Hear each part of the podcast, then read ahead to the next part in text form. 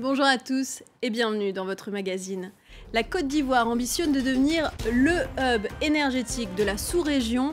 Elle a entamé la construction d'une centrale à biomasse. Objectif à terme, fournir une énergie fiable et à un coût compétitif. Rougaille de poisson, Briani ou encore Dolpouri, nous ferons une escale culinaire sur l'île Maurice. La chef cuisinière et autrice Christelle Froger est notre invitée.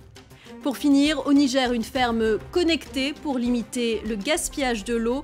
Un agriculteur a mis au point un système innovant qui permet d'arroser à la goutte près et de cultiver de manière plus résiliente. Abidjan a entamé la construction d'une centrale biomasse de 46 MW à Boisseau. Une fois érigée, la structure sera la plus grande d'Afrique de l'Ouest. Elle devrait être opérationnelle dans deux ans et fournira de l'électricité aux pays voisins. Un projet sur lequel mise aussi le gouvernement ivoirien pour réduire ses émissions de gaz à effet de serre de 30 à 50% d'ici 2030. Reportage signé Sophie Lamotte et Sadia Manjo des résidus de feuilles de palmier pour créer de l'électricité en Côte d'Ivoire. C'est la promesse de la future centrale à biomasse en construction ici à Boisseau, dans le sud-est du pays. Prévue pour 2024, la centrale la plus grande d'Afrique de l'Ouest permettra de brûler 500 000 tonnes de déchets de palmier. La combustion créera de la vapeur d'eau qui produira ensuite de l'électricité. On utilise la biomasse, qui est un, résidu naturel de l'agro-industrie existante déjà en Côte d'Ivoire et qui est en plus disponible en grande abondance dans ce pays, qui permet de produire à peu près 350 gigawattheures par an d'électricité. Évidemment, ça, ça, parle peu, mais quand on le traduit en nombre de personnes que ça permet d'alimenter, c'est 1,7 million de personnes que l'on peut alimenter en électricité grâce à cette centrale.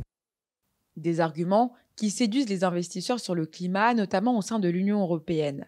Ici à Côte d'Ivoire, le potentiel pour la transition énergétique, on peut regarder, euh, on peut regarder d'abord euh, la possibilité d'investir dans l'énergie renouvelable. Il y a un énorme potentiel. Il y a aussi un énorme potentiel de saisir toutes les opportunités pour être plus efficace en termes de consommation d'énergie.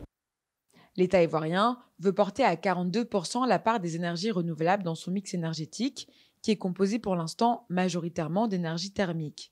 Pour cet expert en énergie, ce défi est déjà en phase d'être relevé. La Côte d'Ivoire est déjà dans la transition euh, énergétique parce qu'il s'agit d'une transition.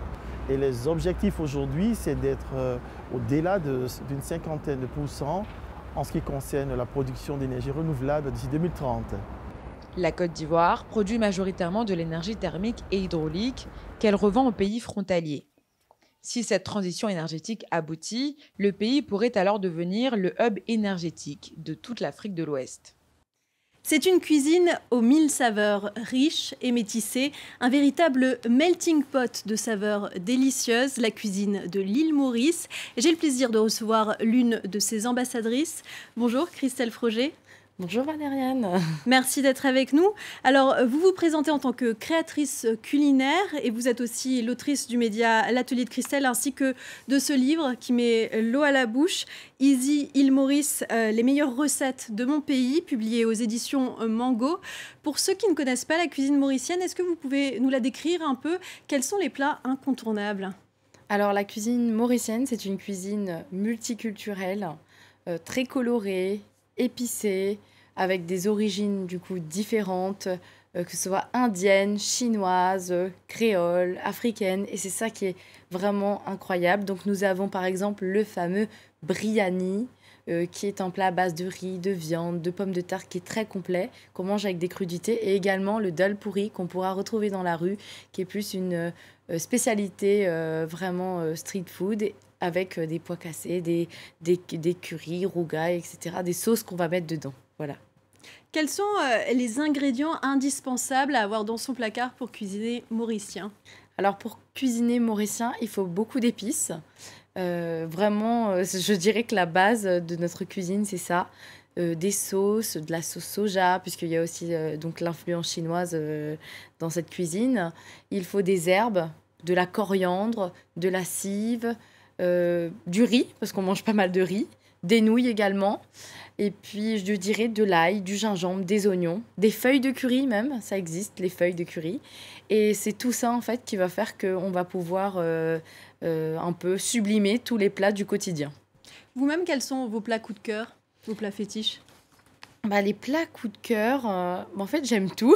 c'est un peu compliqué, mais j'aime beaucoup le curry faut dire que je fais des currys de tout, en fait. Euh, que ce soit végétarien, euh, que ce soit... Parce que nous, on a le masala, donc c'est un mélange d'épices, c'est notre curry à nous.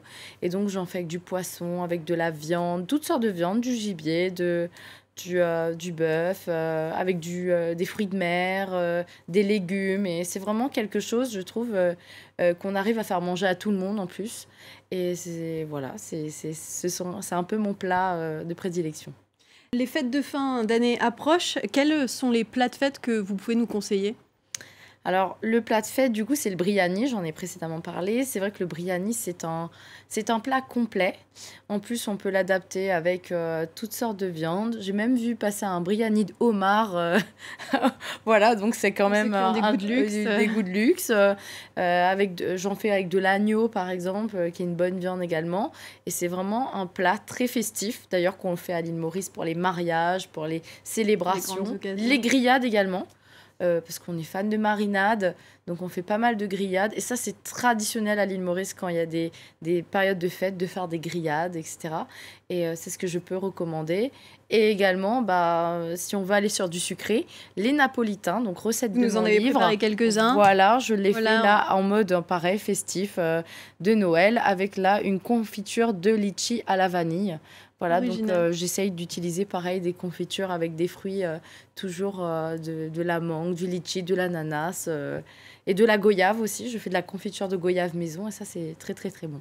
J'imagine. Qu'est-ce qui vous a donné envie de partager la cuisine de votre pays? Alors, ce qui m'a donné envie de cuisiner, il faut savoir qu'à la base, je ne savais pas cuisiner. Donc, étant étudiante, étant arrivée en France à mes 18 ans, j'ai essayé de retrouver les saveurs de mon pays. C'était la nostalgie, en fait, de me dire que je voulais me rapprocher de ma famille par le goût et euh, par mes souvenirs. Et c'est là, en fait, que j'ai commencé à, cuisiner. J'ai vu que j'y arrivais. Et je me suis dit, en fait, toutes les femmes qui se réunissaient pour cuisiner, bah, elles ne le faisaient pas pour rien parce qu'elles m'ont transmis quelque chose. Et euh, là, en fait, euh, quelques temps après, euh, on m'a dit, ah, faudrait que tu donnes tes recettes, que ça soit quelque part. J'ai voulu aider d'autres gens comme moi qui étaient déracinés et euh, leur, euh, leur aider, les, aider pardon, à retrouver également leurs souvenirs et la, les leurs racines. Voilà. Votre première passion, on l'a compris, c'est la cuisine, mais vous avez aussi trouvé le moyen de vous adapter à l'ère numérique et vous êtes très actif sur les nouveaux médias pour partager vos recettes notamment? Oui, alors j'ai décidé en fait d'associer ma passion donc pour la cuisine à celle de mes compétences en digital parce qu'en fait je, viens de cette filière-là, du marketing digital donc qui, euh, qui a le vent en poupe, hein. tout le monde fait ça aujourd'hui. et puis ça permet de euh, rendre des recettes par exemple accessibles à tout le monde dans le monde. Et c'est pour ça que je fais de la vidéo aujourd'hui, je crée du contenu, que ce soit sur un blog, donc j'ai créé en 2013 qui a, déjà quelques années maintenant, et euh, également sur ma chaîne YouTube où euh, j'essaye de démystifier certaines recettes et puis de réadapter les techniques euh, pour les temps modernes. On n'a plus 48 heures maintenant pour faire forcément une recette avec la vie qui change, les gens qui travaillent. Donc j'essaye vraiment de, de donner un petit coup de, de modernité à chaque recette. Merci Christelle Froger de nous avoir donné quelques idées de bons petits plats à réaliser chez soi. Merci Valériane pour l'invitation. Au Niger, un agriculteur et chercheur a créé une ferme connectée et adaptée aux enjeux actuels. Abdou Maman Khan a notamment imaginé un système d'arrosage qui permet d'économiser de l'eau. Il veut désormais diffuser ces techniques à d'autres professionnels du secteur. Notre correspondant Harold Girard s'est rendu dans cette ferme intelligente. À première vue, c'est une ferme comme les autres avec des champs de culture, des moutons et des vaches. Seulement ici, l'expérience en cours pourrait changer la donne au niveau national. Le système d'arrosage est activé grâce à un simple appel téléphonique. Et il fait en sorte que les plantes ne manquent pas d'eau à la goutte près en fonction de leurs besoins. Comme vous le savez, qui dit technologie dit un peu de coût. Et donc, du coup, les producteurs qui est un producteur moins, il n'a que son foncier comme capital et ne peut pas le monnayer pour acheter eh, des systèmes d'irrigation. Mais par contre, si on l'amène un petit capital financier, ils peuvent acquérir cette technologie facilement. Un système effectivement onéreux pour un agriculteur nigérien moyen, puisque l'installation coûte environ 500 euros, alors que les revenus des agriculteurs leur permettent généralement uniquement de nourrir leur famille. Cet appareil récupère les données météo et aussi celles de l'état de déshydratation de la parcelle. Le tout peut être géré à distance. Ici, c'est toute la connectique qui permet d'échanger entre la plante, le fermier et le sol. Ça, c'est d'abord notre station de base ici qui permet de prendre les données et les transvaser. C'est juste un relais qui transvase ça au niveau de notre base de données. Un arrosage automatique et précis qui permet également de réduire la pénibilité au travail des cultivateurs. Une partie des tâches est dès lors supprimée. Avant, on arrosait avec les mains. Maintenant, l'eau coule dès qu'on l'enclenche avec le téléphone. Donc on peut aller faire d'autres tâches pendant ce temps. Avant, on perdait du temps à aller chercher l'eau. Selon les autorités, c'est environ 100 000 hectares de terres arables qui sont perdus au Niger chaque année à cause de la sécheresse. Mais pour beaucoup de défenseurs d'initiatives de ce type, l'État nigérien montre peu d'intérêt pour ces solutions, compliquées à mettre en place dans un contexte d'urgence alimentaire. C'est un campus 100% vert qui a ouvert ses portes en Afrique du Sud. Les enfants y apprennent à planter dans un potager, remuer du compost, grimper aux arbres ou encore traquer des grenouilles. Une belle initiative pour les sensibiliser aux enjeux écologiques et stimuler leur créativité et leur résistance afin qu'ils soient mieux armés pour relever les défis d'un avenir compliqué par le dérèglement climatique. Et c'est ainsi que se termine ce magazine. Merci à toutes et à tous d'avoir été avec nous.